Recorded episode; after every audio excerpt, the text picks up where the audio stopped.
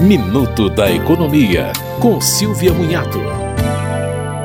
O governo fixou em no máximo 3,5% ao mês os juros que devem ser pagos por beneficiários do Auxílio Brasil que contratarem empréstimos consignados, ou seja, com desconto no valor do benefício.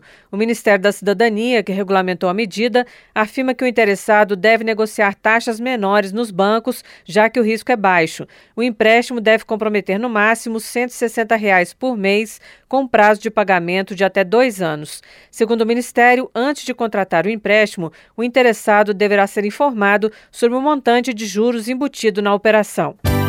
Você ouviu Minuto da Economia, com Silvia Munhato.